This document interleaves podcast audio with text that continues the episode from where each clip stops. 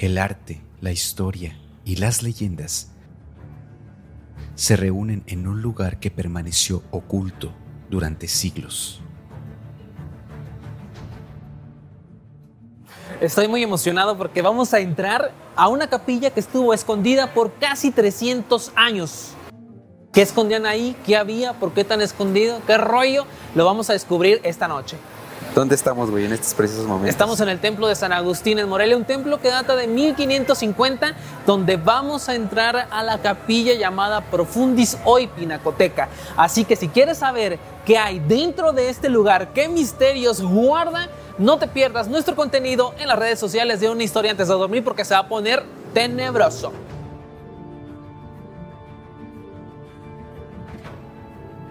Hoy te presentaremos en este episodio los más grandes misterios de este lugar. Un lugar que permaneció cerrado al ojo humano durante casi 300 años. Un lugar en el que las presencias demoníacas, el arte hereje o la presencia de ideas sobre el nuevo orden mundial se conjugan para dar lugar a un sinfín de misterios que hoy, en exclusiva, traeremos para ti. Bienvenidos a la misteriosa pero mágica Pinacoteca del Templo de San Agustín en Morelia, Michoacán, México.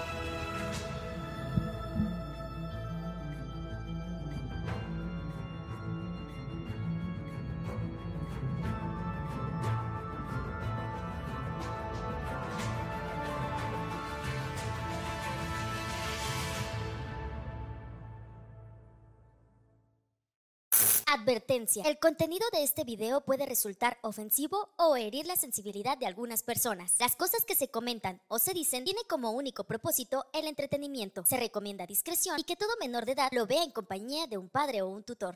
Bueno, yo creo que el día de hoy eh, toda la gente va a conocer un Ismael que no había conocido hasta el día de hoy. ¿Por qué? Porque hoy toca estar un poco serios, ¿no, Isma? Hoy toca estar un poco eh, solemnes. Estamos en un lugar icónico, rodeado de. rodeados. Rodeados. De obras de grandes maestros, de frescos en la pared de hace casi 400 años. Vamos a tocar un punto en la historia divino. Agradecemos a toda la audiencia porque nos permiten estar haciendo este tipo de trabajo. Espérame, espérame, vamos a empezar otra vez. Y ya está grabando el micro también. Listo, ahora sí, Empieza. puedes continuar. Eh, agradecemos a toda la audiencia. Ah, ¿no vamos a empezar? No, dale, ya, dale. Agradecemos a toda la audiencia porque nos permiten hacer este tipo de trabajo, estar en estos lugares tan apasionantes, en estos lugares donde se respira la historia, de verdad no pueden imaginar ni un momento lo emocionado que estoy estar en un lugar como este. Yo también, fíjate que gracias, como bien lo dices, a toda la gente que nos sigue, que nos apoya, que nos da like, que nos comenta, que se suscribe, porque eso nos está dando las herramientas precisamente para seguirles en- entregando pues contenido, ¿no? Y contenido pues como el de ahora. Como ya lo mencionas, nos encontramos para la gente que no está viendo, sino nada más escuchando, nos encontramos en un lugar muy distinto al que hemos estado. Eh, hemos ya grabado ciertamente fuera del estudio, Isma, pero esta es la primera vez que nos dan acceso a un recinto muy único. No estamos en cualquier lugar, No, estamos en una capilla ¿correcto? que se mantuvo oculta de la vista del público en general durante 300 años. Nunca se ha grabado nada aquí. Con De hecho- permiso. No, de hecho, pues cuando íbamos entrando, lo primero que uno ve al llegar, que ahorita les vamos a, a dar obviamente los datos del lugar en el que estamos, este, eh, saben los que ya nos han seguido y los que no, bueno, saben que nosotros somos de la ciudad de Morelia, entonces nos gusta de repente salirnos del estudio y grabar en diferentes locaciones de nuestra ciudad, y esta es una de ellas. Y lo primero que ves al llegar, Isma, es prohibido las fotografías, prohibido grabar, prohibido eh, usar el teléfono, todo, todo, todo es, es que no puedes grabar dentro de este lugar. Pero, pues con la hermosura de mi querido Isma, con su encanto, con su delicadeza, eh, no, logr- logramos pues este, obtener el permiso y, agradecemos obviamente también a, las personas encargadas del lugar, a Fray Nicolás Morales Díaz, quien es el, el, eh, párroco o el fray encargado de- del lugar en el que estamos, que nos dieron acceso para traer hasta ti exclusivo, en así güey, como me siento como hasta... No, en- no, no, es que es una euforia impresionante. como- sí, eh, señora Bonita, en exclusiva le tenemos eh, imágenes de este recinto hermoso que ahorita vamos a platicar un montón de cosas, ¿no? Así es, como les iba contando, es una capilla originalmente llamada Profundis, Ok. que estuvo oculta durante 300 años a la vista del público. Estamos rodeados, como dije en un principio, de pinturas de maestros. Unas pinturas son anónimas, ¿ok? Sí, a, a- a nuestro costado mm, izquierdo y derecho. Y derecho. Es, es como una nave. Es una Imagínense nave. los que solo están escuchando, es una nave con frescos en el techo. Eh, ahorita los vamos a describir. Y en, y en los dos costados eh, eh, hay diferentes pinturas. Ajá, todas ellas haciendo alusión a la vida de San Agustín. Que ojo, vamos a hablar de San Agustín, pero como un superhéroe. Nunca nadie antes te había hablado de un santo como te vamos a hablar hoy nosotros, porque San Agustín no es cualquier santucho, no, es San Agustín. Ok. Y los tamaños de San Agustín.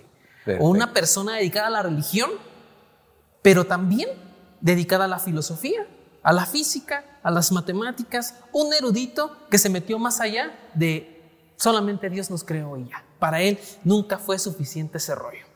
La historia va a estar bien interesante eh, desde el templo de San Agustín, desde la Pinacoteca, la Capilla Profundis, como bien lo mencionabas. Nos encontramos hoy para llevarte hasta tus oídos o hasta tus bellos y hermosos ojos y oídos también la historia de este lugar tan único en Morelia y la historia de este personaje que es una parte importantísima de la historia de la ciudad y de lo que es El mundo entero. el mundo y la religión católica en sí. Así es. Entonces, Antes, antes, antes, antes de irnos, nos Eh. vamos con una pregunta. ¿Por qué crees que escondieron este lugar de Durante los ojos 300 del mundo durante 300 Fíjate que años? eso que estás comentando me llama mucho la atención porque pues es un montón de tiempo, ¿no? Chingo. O sea, 300 años es muchísimo Discúlpame, tiempo. San Agustín. Chingo. Eh, eh, sí es muchísimo tiempo, sobre todo como un lugar, porque es una, una- un espacio amplio realmente, ¿no? Perfectamente cabría un comedor con unas, eh, ¿qué te gustan, Isma? 150 personas aquí. Sin problema. Es un lugar bastante amplio, entonces, ¿cómo se pudo mantener oculto y por qué? Tres versiones antes de irnos. Uno, presencia de entes demoníacos. Hay una leyenda, pero no de boca en boca, totalmente oficiada y guardada en los archivos del templo. Ok. Número dos. Relacionada con entes demoníacos. Ajá. O sea, pero archivada y bien Documentada. documentada. Número dos. El arte de esta bóveda hay arte hereje. Ni más ni menos, en la parte superior vamos a estar haciendo cameos, están los signos zodiacales. ¿Qué Al- opina la Biblia? ¿Qué opina la religión sobre el- los signos del zodiaco? Y número tres, la relación de San Agustín. Fíjate, y la relación de San Agustín con la teoría de un gobierno único, un gobierno mundial. Y tan la sonada, ¿por qué no? La Agenda 2030. Desde. San Agustín. Fíjate, o sea, vamos a tratar temas muy chidos. Ok, perfecto. Pues yo estoy listísimo, mi querido Isma. Eh, yo, yo vengo un poquito en blanco, yo no sé tanto sobre el tema, entonces vengo a, a- a aprender y estoy muy emocionado y muy contento de estar hoy aquí y traer esta gran historia para todos ustedes. Vamos, Regresamos con el episodio ciento y algo que no sé cuál es. Magnífico.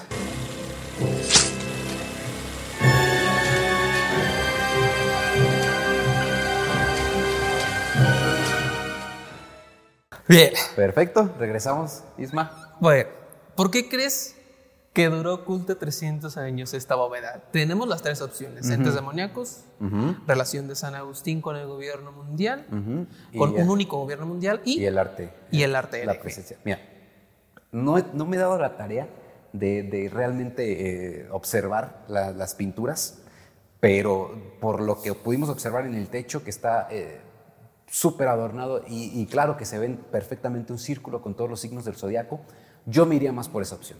Yo me iría más por la opción de que como que había ciertas cosas que no querían que la gente viera y, y esa fue la razón.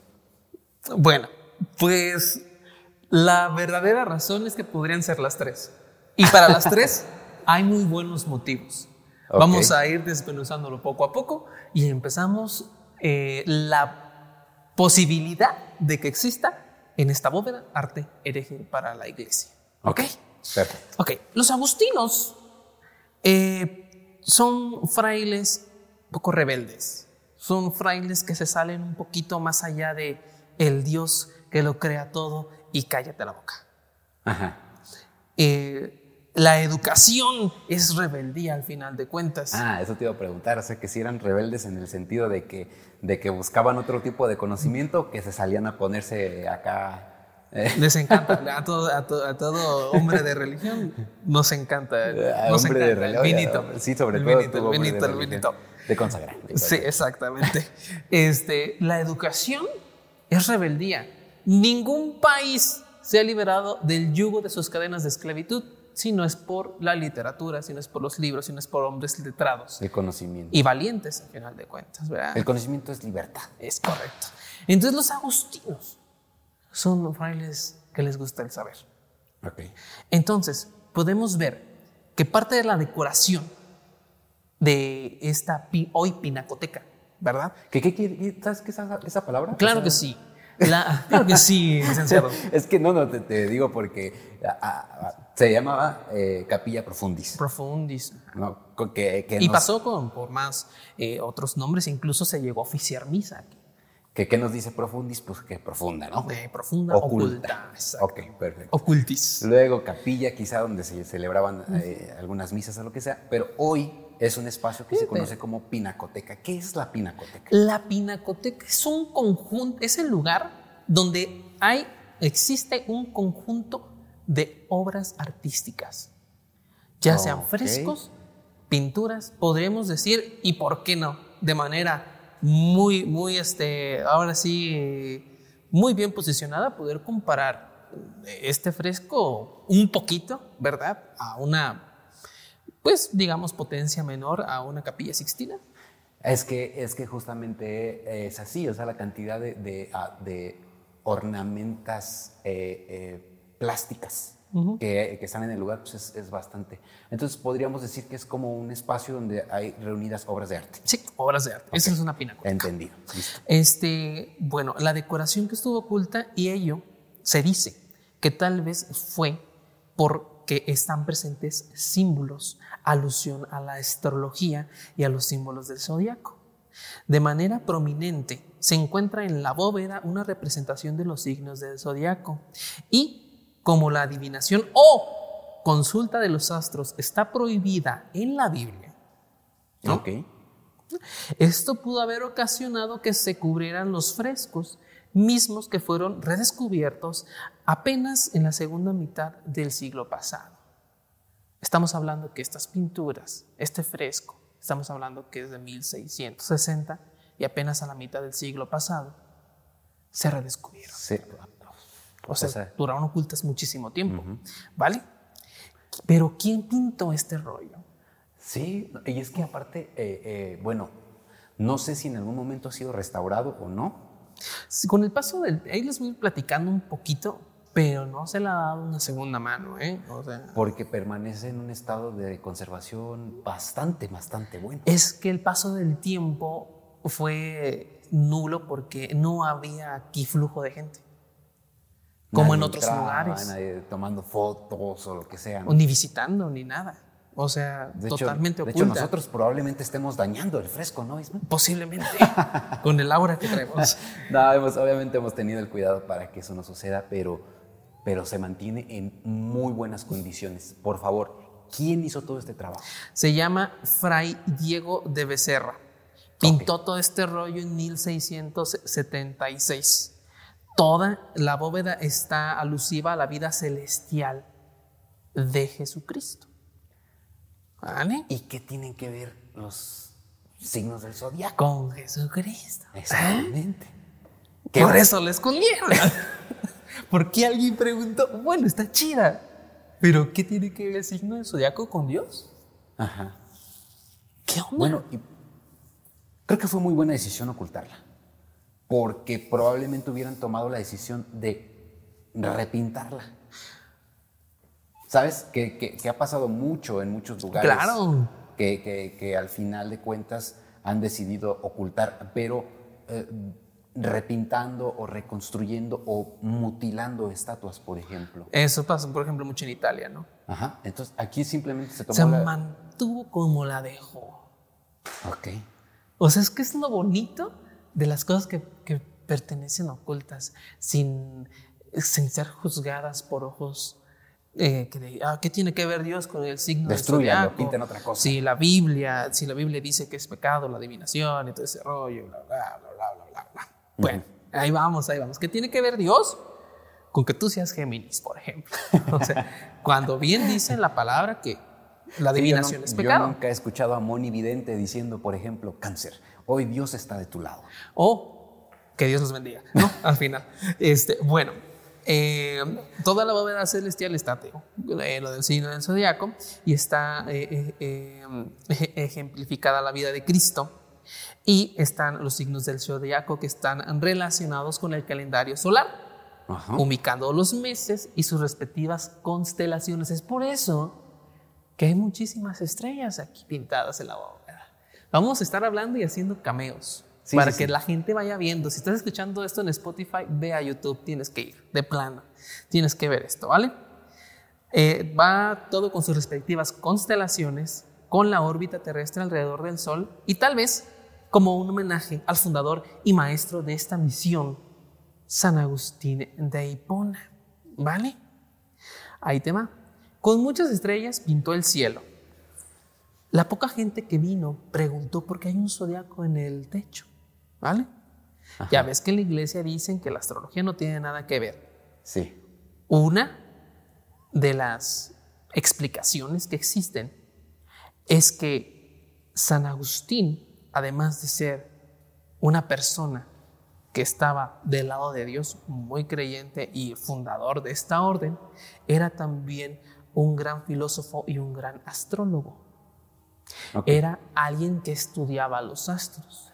Y leyendo un poquito más, porque ojo, la Biblia se lee pero se interpreta. Ajá. Y cuidado con interpretar a tu modo las sagradas escrituras, porque estás moldeando la palabra de Dios y estás moldeando la religión. Ajá. ¿Ok? En el Génesis dice que Dios creó Ajá. todo, Todo. Incluidas las estrellas. Ajá. ¿Por qué Dios creó las estrellas? Pues no, una muy buena pregunta. ¿no? Dios es sabio.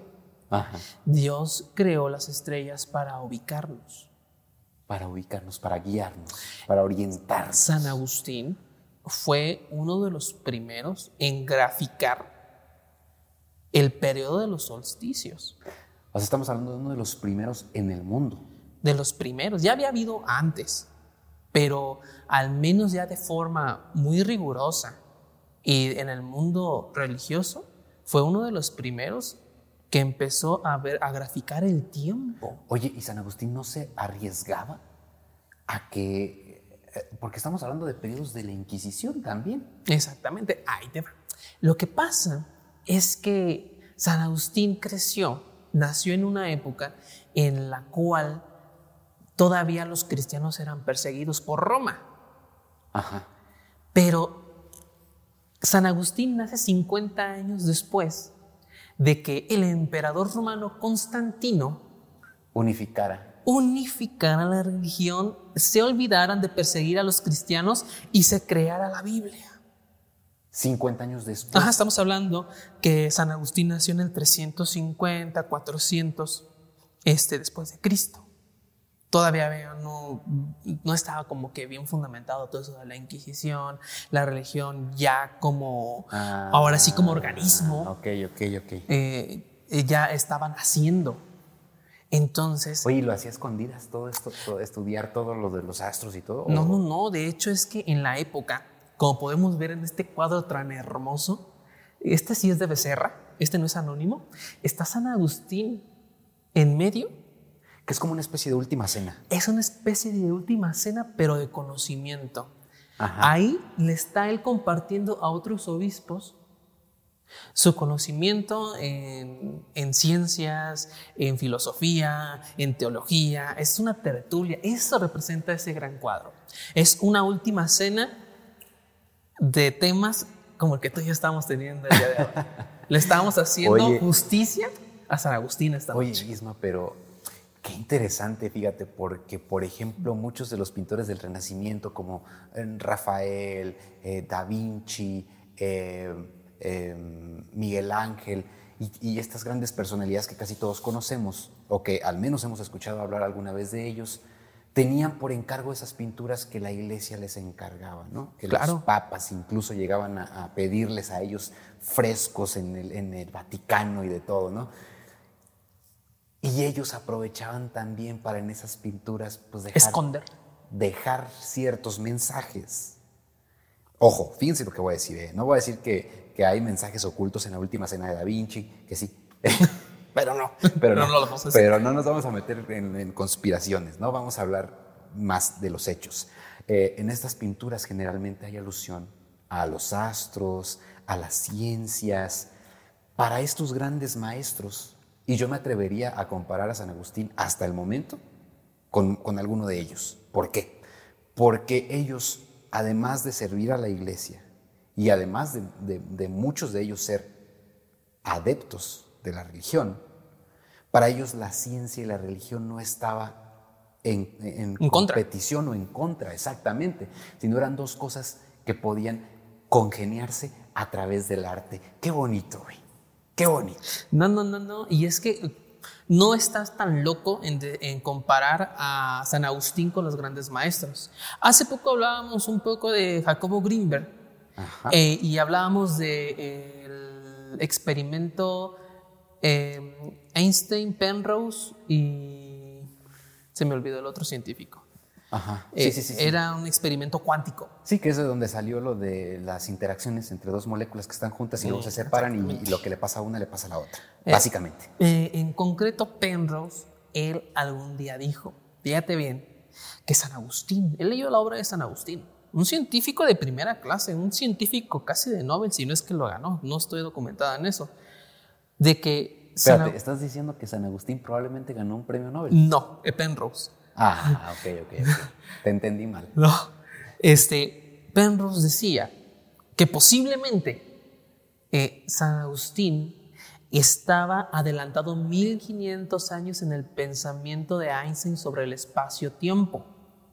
San Agustín escribió muchísimas obras, desde física, de filosofía, y más adelante les voy a decir por qué San Agustín pudo haber sido uno de los primeros hombres en hablar de manera primitiva de la teoría de la relatividad de Einstein. 1500 años que Einstein. O 1500 años antes que Ajá. Einstein. O sea, no, es que están- no estamos hablando de, de- de- de que lo hicieron santo porque se apareció en un cerro. No. San Agustín. Una personalidad. Sí, sí, sí. O sea, ahí vamos de, o sea, ¿a qué grado de comparar a San Agustín, un santo, con el científico más grande o de los más grandes del siglo XX? Una locura. Seguimos porque hay Continuamos a ver. Espero que la gente que nos está escuchando, viendo Isma, estén bien enganchados con nosotros. Si en algún momento están pensando en visitar Morelia, tiene que venir. esto es un preámbulo de lo que pueden conocer en la ciudad y de lo que ustedes pueden este, eh, visitar una vez que estén aquí. Así que, por favor, continúa, mi querido, porque mira, me tienes así como, como que hasta sudando. con Estoy las sudando. manos. Sí. Bueno, Dale, dale. eh, bueno, los cuadros que son óleos, ¿verdad? Son en tela, este, están pintados por Anónimos y por Becerril, este fraile, Ajá. que también decoró El la, techo, el la techo. bóveda. Pero, sin embargo, los estudiosos no descartan que todos los cuadros sean de él. ¿Vale? Ok. Pero el problema es que muchos se perdió o posiblemente la firma ya no, No no, se- no no se se- vea o no los haya firmado, pero se cree por la técnica. ¿Vale? Ok. Y para terminar, por ejemplo, ya hablamos de, de las estrellas, del signo del zodiaco, de los pasajes, de todo ese rollo, que está la crucifixión de aquel lado, eh, la Sagrada Trinidad de este lado. También Sí. tenemos un montoncito de ángeles. ¿Sí los ves? Sí. sí, Unos sí. llevan como un pico, otro una soga. Unas cruces, otros cruces. Escaleras. Mira, aquel de allá parece que lleva como unas pinzas. Ajá. ¿Vale? Ajá. Estos ángeles se llaman ángeles pasionarios. Se representan así porque cada uno lleva cosas de escenas de la pasión de Cristo. ¿Vale? Eh, por ejemplo, algunos pueden llevar copas con sangre. Este lleva la corona de espinas, por ejemplo. mira. Ajá, la corona, allá. eh, los látigos, ahí Allá. E- Ese me parece que, si no me equivoco, es como un, un cáliz podría ser. un cáliz con agua. El como- cáliz. Podría ser donde se lavó las manos Poncio Pilato. Puede ser las fanfarrias, el- lo que se puede ver como el sudario de Turín, de aquel lado. Ajá. Y, y estos ángeles eh, se llaman eh, ángeles pasionarios, que eh, son pintados De la pasión. Ah, exactamente, que son usados para... eh, en, en el arte católico, en el arte religioso, se conoce como ángeles pasionarios aquellos que llevan los artefactos o cosas relacionadas a la pasión de Cristo A la pasión. de Cristo. están pintadas acá y pues de manera súper chida en el centro, nada más y nada menos que viéndonos a los ojos, El Espíritu Santo. el Espíritu Santo Una paloma en pleno vuelo volteando. hacia, Hacia la estamos, tierra. hacia la tierra. Hermoso, bello. No, y, y estos espacios, te digo, yo podría pensar que en su momento también fue como un comedor.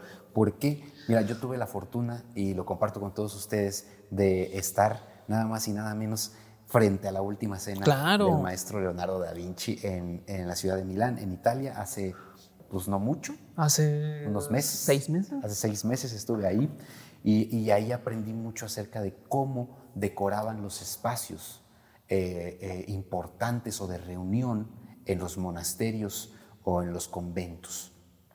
Estamos hablando precisamente del convento de Santa María eh, De Gracia. de Santa María de la Gracia en Milán, donde el, el Federico Esforza. de Sforza, el duque de Milán, El mero, mero papu. el mero mero de Milán, dijo, ¿sabes qué? Aquí es donde nos vamos a sentar a comer y pues necesito que alguien, alguien, alguien que sepa, venga y pinte aquí. ¿Qué pintaban en un comedor? De, de una de las paredes, la escena de la crucifixión de Cristo. Ujú. Y, de- y en la otra pared opuesta a la crucifixión, la última cena. Esto es repetitivo en, todos, en muchos de los comedores de, de grandes conventos. Es como por orden. Es como sí, sí, es como debe ser. ¿Quién estuvo encargado de una de esas pinturas?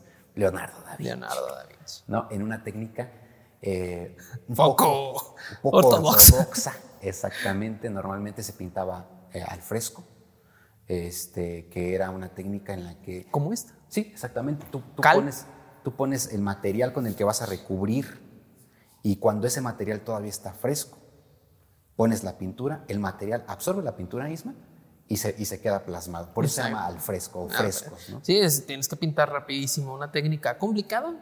Rápido, sí, sí, sí. Sí, o sea, sí. Ya, la, ya la cagaste. Mamás. Adiós. Oye, este, pero Leonardo da Vinci dijo, ¿saben qué? Yo voy a experimentar. Voy a utilizar otra técnica eh, que no funcionó muy bien Voy a hacer lo que yo quiero y la voy a regar. y la regó. ¿Por qué? Porque el día de hoy pues está, está muy deteriorada, se está cayendo porque eh, Leonardo decidió utilizar Más la guerra. más la guerra, Y los bombardeos. ¿Quién se la quería llevar? Napoleón. Se la, quería llevar, se la quieren llevar a Francia, o sea, quieren, imagínense ustedes Un día vamos a grabar, ya se los prometo. a unos franceses tratando de levantar el un muro y llevarlo desde Milán hasta París. Imagínense eso. Eh, cuando el ego y el poder se te suben a la cabeza. Sí. Está muy cabrón. Continúa, por favor. Bueno, entonces ya le dimos eh, la primera opción a arte hereje. Segunda opción, vamos a entrar al mundo de las leyendas, al mundo más místico, al mundo de, ah, no mames, ¿cómo crees? Al mundo de puede ser o no. ¿Están seguros? Vamos a entrar a ese mundo. ¿Les parece? Sale. Una leyenda que está archivada No tuve la oportunidad de acceder al archivo, pero sé que está aquí. Aquí. Este, pero naturalmente nos dan de manera digital poder acceder a ella. ¿Vale? Ok. ¿Qué es la opción cuál? ¿La de, de los demonios? Es la opción demoníaca. Ente demoníaco de por qué también aquí. Y ojalá se nos aparezca algo. Cállate la boca, porque miren, en esta atmósfera en la que estamos nada más aquí nosotros solitos, bueno, el buen Pete que nunca falla, este, tú y yo, eh, aquí en este ambiente. de- estamos grabando, aparte ahorita son las 8 de la noche. Sale el, el templo de San Agustín aquí en Morelia, está completamente cerrado al público. Somos los únicos adentro de las instalaciones del templo y los únicos dentro del espacio donde estamos grabando. Difícil y hermosa al mismo tiempo. Entonces, donde empezamos a sentir frío o de repente que los pelos de la nuca se nos erizan, pues es que algo está pasando. Si ves que de repente ya el Peter no está, es que algo pasó. Sí, veo que de repente el Peter sale corriendo. Ya sé que grabó algo acá atrás de nosotros y que pues ya nos tenemos que ir. Porque si Peter sale corriendo es que está cabrón. Bueno, ok. Eh, hubo un fraile de apellido Marocho Marocho. que se cree que es un nombre de Jesús María. Jesús María. Marocho. Él nace Ah, aquí en Valladolid, Morelia, ya aquí el, el templo, este, pero él se va con los hermanos eh, del templo de San Agustín de Salamanca, ok. en Guanajuato. Había No, varias locaciones de los agustinos. Sí, sí, sí, te- estamos en muchos lugares. Seguramente, si tú nos ves en cualquier parte de Latinoamérica o España, tienes cerca un templo de San Agustín, sin duda.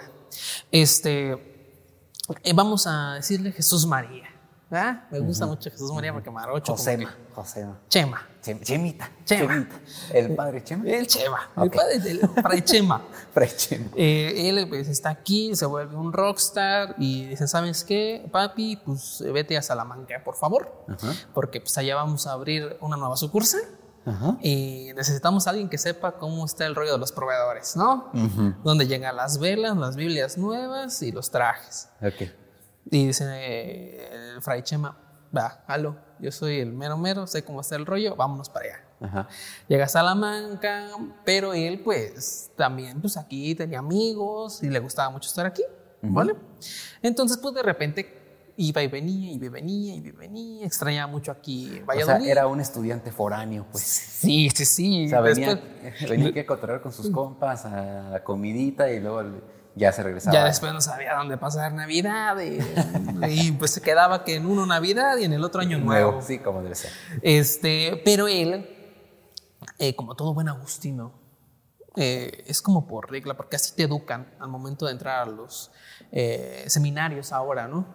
Es que tienes que leer porque tienes que leer. No puedes ser agustino si eres ignorante.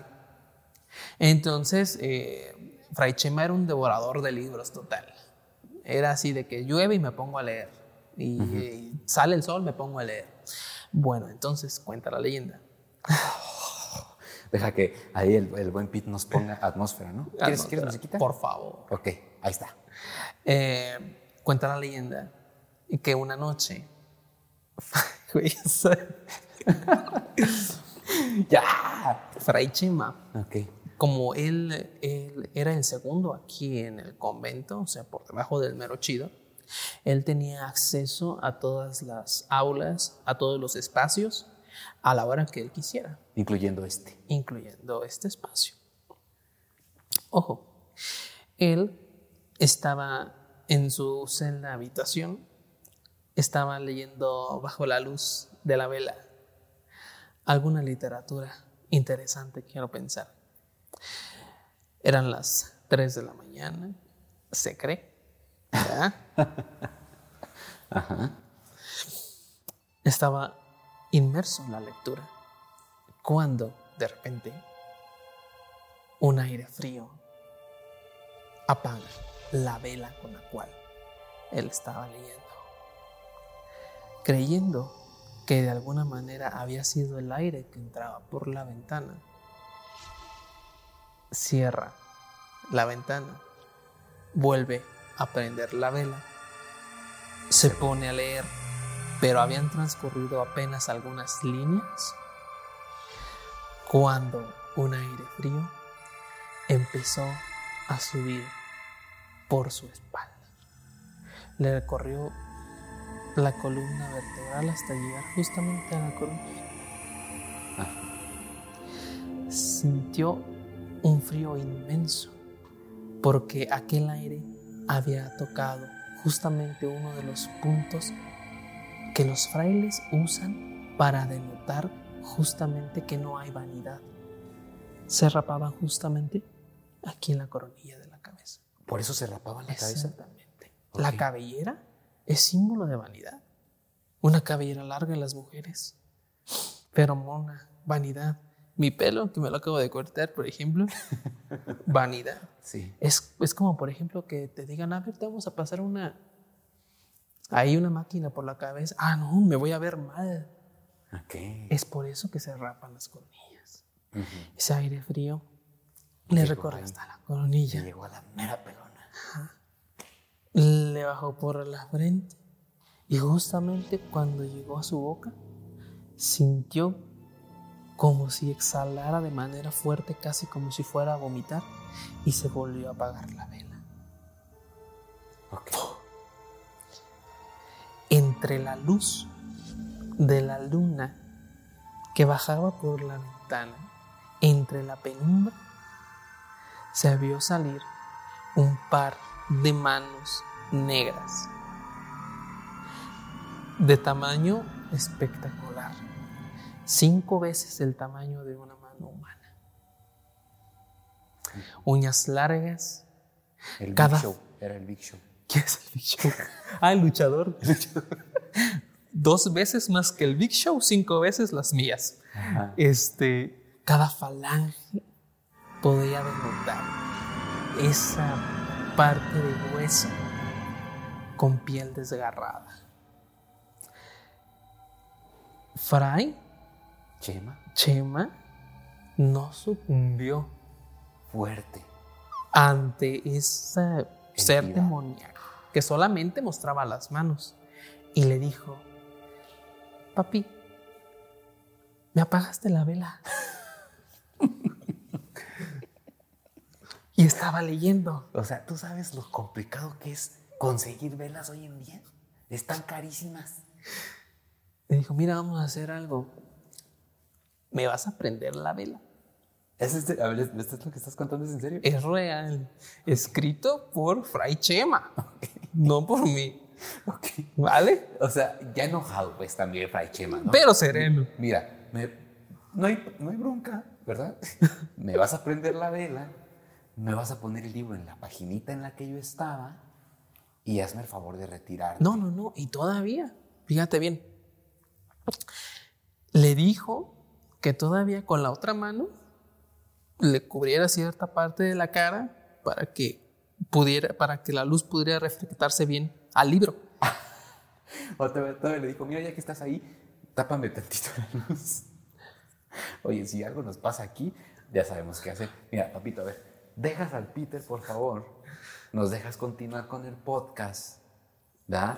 Le traes un taquito de mayonesa aquí al señor Por favor. y nos deja y ahorita que terminemos te atendemos. No, es que fíjate los tamaños de un agustino. Un agustino letrado que quería seguir aprendiendo. Ok. El ente demoníaco, esas manos, porque solamente las manos salían, describía a Fray Chema que las, la, la parte de los codos, de los hombros, se No perdía en la penumbra ya del cuarto. Pero, pero sí como que se había Las algo ahí. manos, las manos estaban, pero claritas. Ajá. Eh, dice que se quedó toda la noche leyendo hasta que los primeros rayos del sol de la mañana empezaron a salir y le dijo, papito, ¿Me traes un café, por favor? Con dos de azúcar y tantita crema. pues sea Loxo. dijo, papito, ya, ya los rayos de la mañana se han adueñado del cielo. Si ocupo de ti para la siguiente noche, yo, te te invoco. No, no, no, no, no. Ahí no para. Resulta que estas manos demoníacas, ojo, en los escritos Chema sí dice que, que tenía miedo en, en el interior, pero que siempre No ante un ente debes de portarte autoritario. Porque alguien en el cual sabe que tú le temes, te va a destrozar por dentro y por fuera. Ok. Debes de mantenerte Firme. firme. Así como el de, mira carnal, ¿sabes? Sí. ¿Qué onda, papito? Mira, carnalito, te le vas a poner enfrente, carnal. ¿Sabes? Porque no quiero caer al bote de nuevo. ¿no? Entonces, resulta que eh, Fray Chema, también como buen agustino, le gustaba pintar. Tiene obras eh, artísticas, eh, óleos, y se cuenta que esta mano, estas manos negras, ¿verdad? Le ayudaban también con los pinceles y Ah, caray. esto está O sea, ya después ya él dominaba al ente. Es por eso que las obras de Fray Chema, según dicen, eran bastante preciosas, al menos las que pintó en presencia del ente. ¿Ok? Ahí vamos avanzando. Todavía esto no termina aquí, porque esto termina mal, ¿eh? Oye, y- ah, termina mal. Termina mal. O sea, Podrían ser algunas de las pinturas que están justo detrás de nosotros. Unas de estas pinturas que son anónimas podrían ser de Fray Chema, ayudado por estas manos demoníacas. mientras sean anónimas, pueden ser incluso mías, ¿no?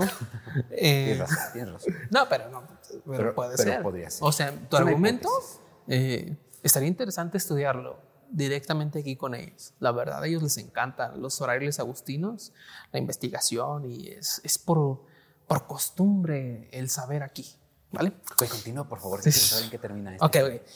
Eh, justamente cuando él iba a regresar a Salamanca, él decía que continuamente mientras leía, mientras hacía sus pinturas, las manos le señalaban un lugar. ¿Y qué lugar crees que era? Sentí escalofríos. Este. Este lugar. Ajá, ¿por qué? Fray Chema no lo quiso averiguar. Ajá. Porque decía que justamente los entes demoníacos buscan la avaricia, las posesiones materiales, y que un hombre entregado a Dios no podía ser sucumbido ante esos placeres mundanos como es la riqueza. Ajá. ¿Vale? Sí. Él no le hizo caso a esa mano. Escribió, todo eso lo documentó. Y al final escribió que esa mano, fíjate, le señalaba hacia- hacia este lugar, pero que él nunca Quiso. quiso venir a ver qué pedo. Pasa el tiempo, eh, Fray Chema se va a Salamanca, vuelve a venir, ya la mano, ya nada. Ahora tiene que leer como antes, él solo. Y Prender su propia vela, hacerse su propio café. todo. Ir al Oxxo del mismo. todo. Eh, llega un nuevo fraile a la misma celda habitación. Obviamente la costumbre es leer lo que se te atraviesa.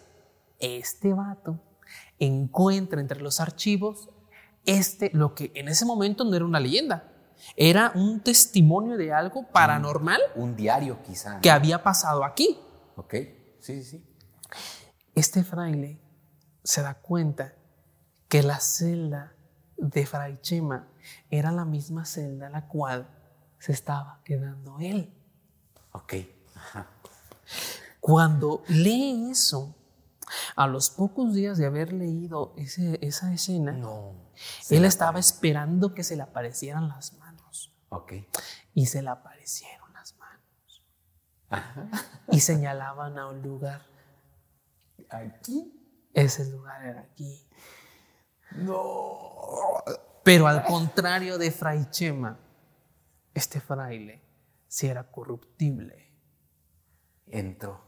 Él siguió las manos, caminó a través del convento.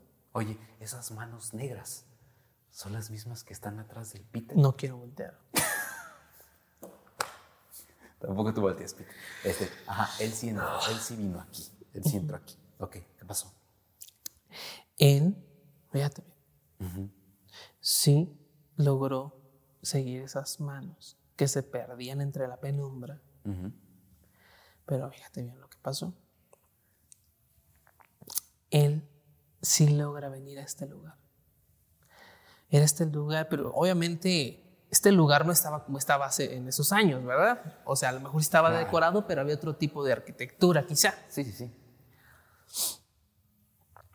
Otro de los hermanos vio a alguien caminar y lo siguió con la mirada. Vio que entró aquí y a la mañana siguiente esa persona amaneció Muerta. muerta ¿Aquí? en el espacio. Aquí estaba muerta. ¿Aquí donde estoy? No sé exactamente dónde. ¿Por qué quisimos venir a grabar aquí? Esta leyenda es conocida como la mano negra Ajá. del convento de San Agustín en Morelia. Van a encontrar muchísimas páginas que solo la, la tienen de manera muy superficial, pero en el link les vamos a dejar un, un- en la descripción les vamos a dejar un link que viene documentado, que viene bien especificado y está escrito de una manera muy poética Ok. donde te escriben que la noche, la luz de la vela, la- el calor, con unas palabras muy rembombantes, muy bonita la leyenda. Ok. Ahora que. Lo bonito de esta leyenda es que está documentada en los mismos escritos de ellos, Sí, sí, sí. por no un fraile que, sa- pertenecía a la orden. que alguien externo a la orden exactamente No. se inventara, sino que ocurrió y fue documentado por alguien de la orden. Aquí se encontró ese documento y, y a, a través de los años se ha convertido ahora en una leyenda que, pues yo no conocía. No, yo tampoco. estoy seguro que muchas de las personas que son de Morelia o que han estado en esta ciudad tampoco conocían. Quizás si, si la próxima vez que vengan, vienen a este lugar y visitan eh, aquí la Pinacoteca, que sí se puede visitar, nada más que no se puede grabar, tomar fotos ni nada, puedan eh, acordarse de la leyenda de, la- de las manos negras. Es correcto. Entonces, ahí vamos. Ya llevamos primera versión, arte hereje, segunda versión, presencia demoníaca. Nos vamos a la tercera. Échale. Ok. San Agustín. No el santo. San Agustín, el hombre. San Agustín el científico, el revolucionario, el pensador, el filósofo. ¿Vale? Qué bonito hablas es verdad. No, es que, Me güey. contagias, o sea, parece que... o sea, sí Parece que le sé, ¿verdad? Parece que sí leíste y estudiaste el tema. o sea, No, sí. leí muchísimo, se los juro. espe- Y la verdad es que no les he entregado quizá ni el 10% de lo que leí, por, obviamente por, por razones naturales de tiempo, ¿no? Pero bueno, San Agustín, el hombre. San Agustín el hombre. ¿Por qué se, se relaciona a San Agustín como uno de los primeros pensadores de una unificación de una sociedad? No como orden mundial como hoy es, de un solo banco, una sola moneda, un solo gobierno, quién va a gobernar, desde la Casa Blanca, las mejores familias, quiénes van a ser. No, San Agustín hablaba de un orden mundial donde el gobierno o quien de alguna manera delimitara el comportamiento social, Las reglas que las reglas, las reglas. iba a ser la iglesia. Iba a dividir la, la sociedad en dos. Fíjate, está muy curioso este rollo. Ajá. Ahí te va. Dale. San Agustín, fíjate, él nace en el norte de África, ni en Europa, en el norte de África, en lo que hoy es este, el territorio de Argelia, ¿vale? En el año 354. 50 años después de que Constantino parara la persecución de los cristianos Sí, sí, sí. y también le dieran forma a la Biblia En el concilio de Nicea. en el Concilio de Nicea, en el cual dicen, este si entra al, a- al Nuevo y Antiguo Testamento, Esto este no, no. Eh, Felipe se va porque no me gusta que escribió, María Magdalena, se, va, Magdalena y entra tal, entra Marcos, Mateo, Juan, Lucas. Eso no, no, no estamos inventando, es totalmente real. Eh, eh, la, la Biblia está hecha por hombres, pero quizá la palabra sea diferente, ¿no? Quizá la, la palabra de Dios Digamos quizá no sea la Biblia Biblia. está conformada por hombres, pero está escrita según las creencias católicas por la mano de Dios. Exactamente. Ok. Pero vamos a hacer un previo. Yo te voy a decir y te voy a preguntar y te voy a dar tres segundos para que lo, te voy a dar dos segundos para que lo pienses. Si tú conoces al filósofo René Descartes, piensa su frase más famosa. Una, dos, tres. Fer. Este, lo he escuchado, pero no, no lo conozco. Pienso. Luego existe. Existe. Ah, ok, ok, sí, sí, sí. Eso lo escribió René, René Descartes. Descartes. Exactamente. Pienso, luego existe. Está en playeras, es cultura pop.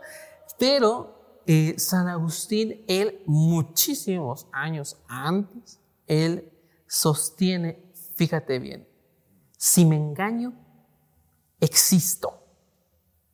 ¿Vale? Ah, Ok. Él sostiene que si tu mente duda, si tú te haces preguntas, tú estás existiendo.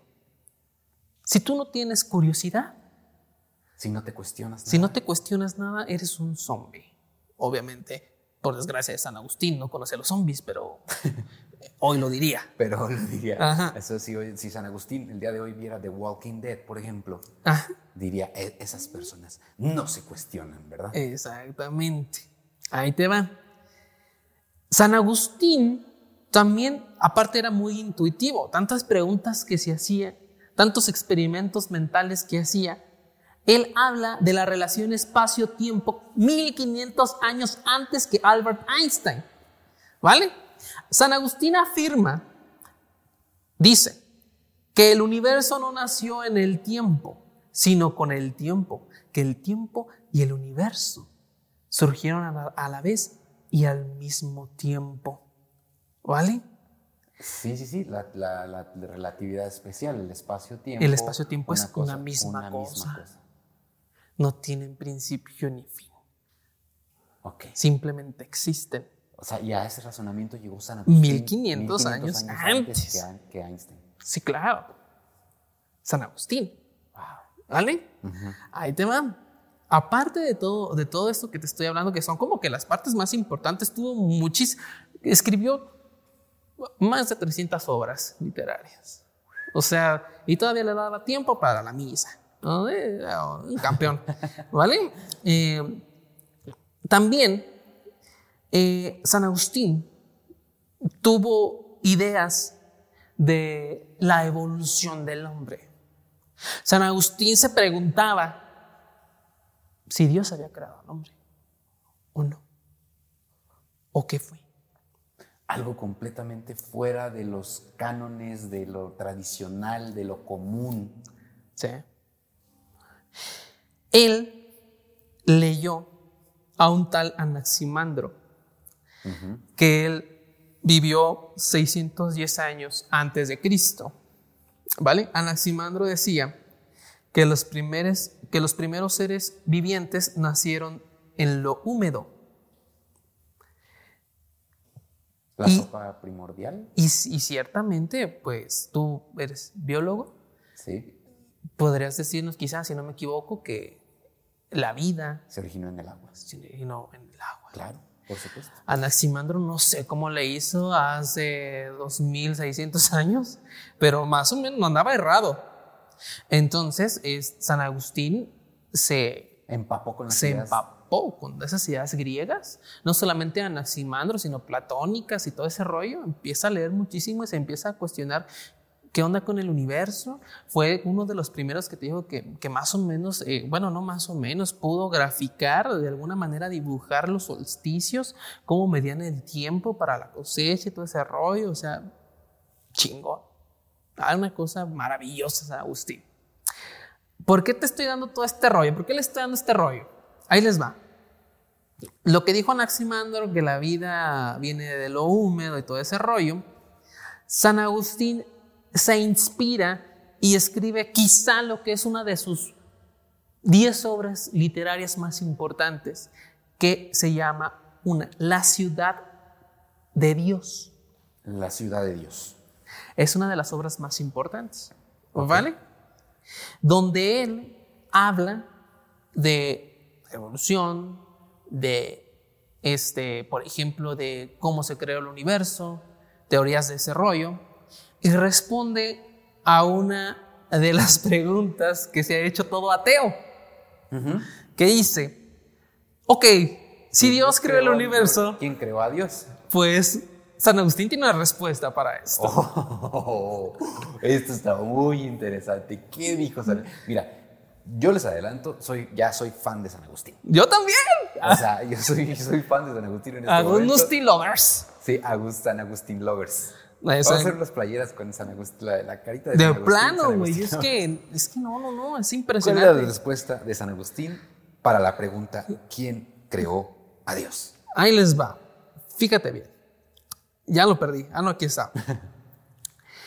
Decía, dice, ahí te va, surgió, ok, decía San Agustín que Dios creó todo, todo, todo, todo, todo, todo, lo, que existe. El tiempo, el espacio, todo.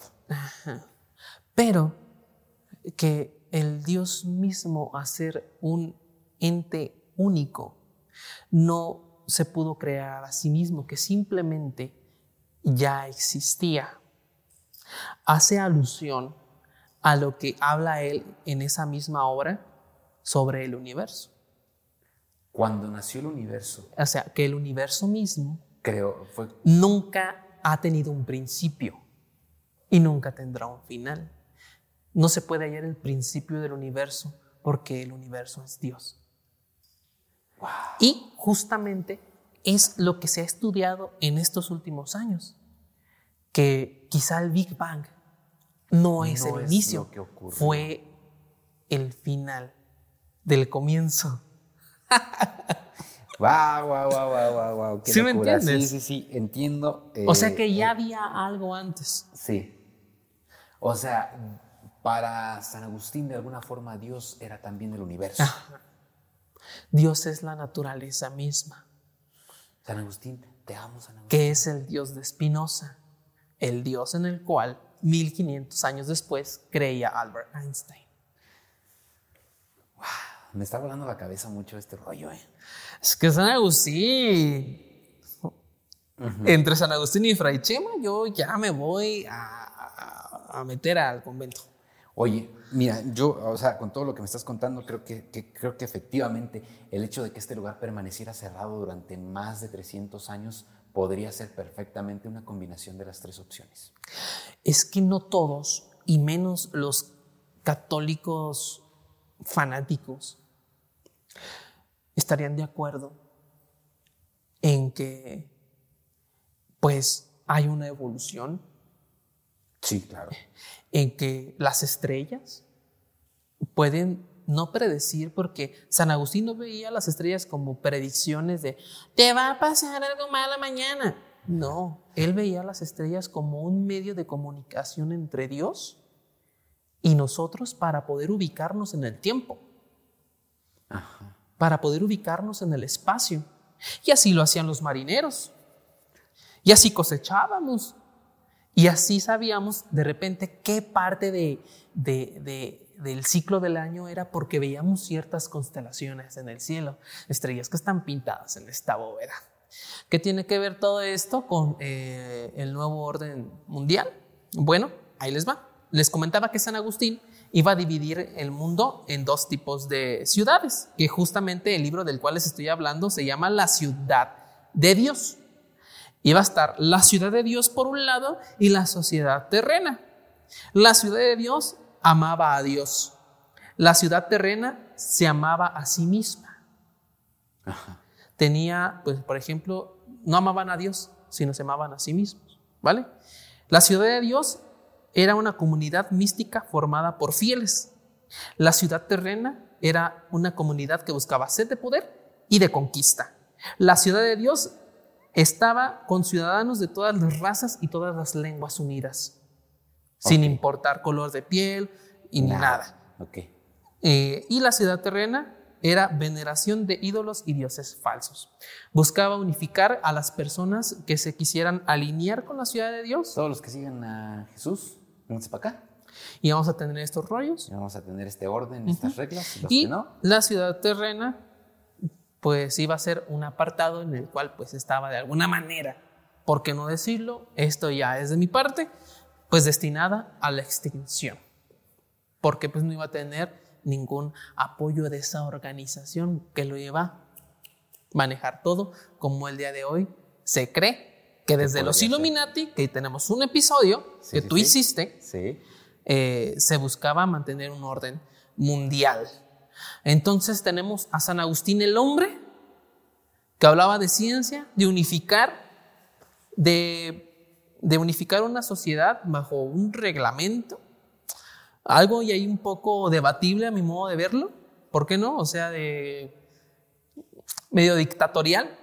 Este, tenemos a San Agustín como estructura, como arquitectura y su leyenda.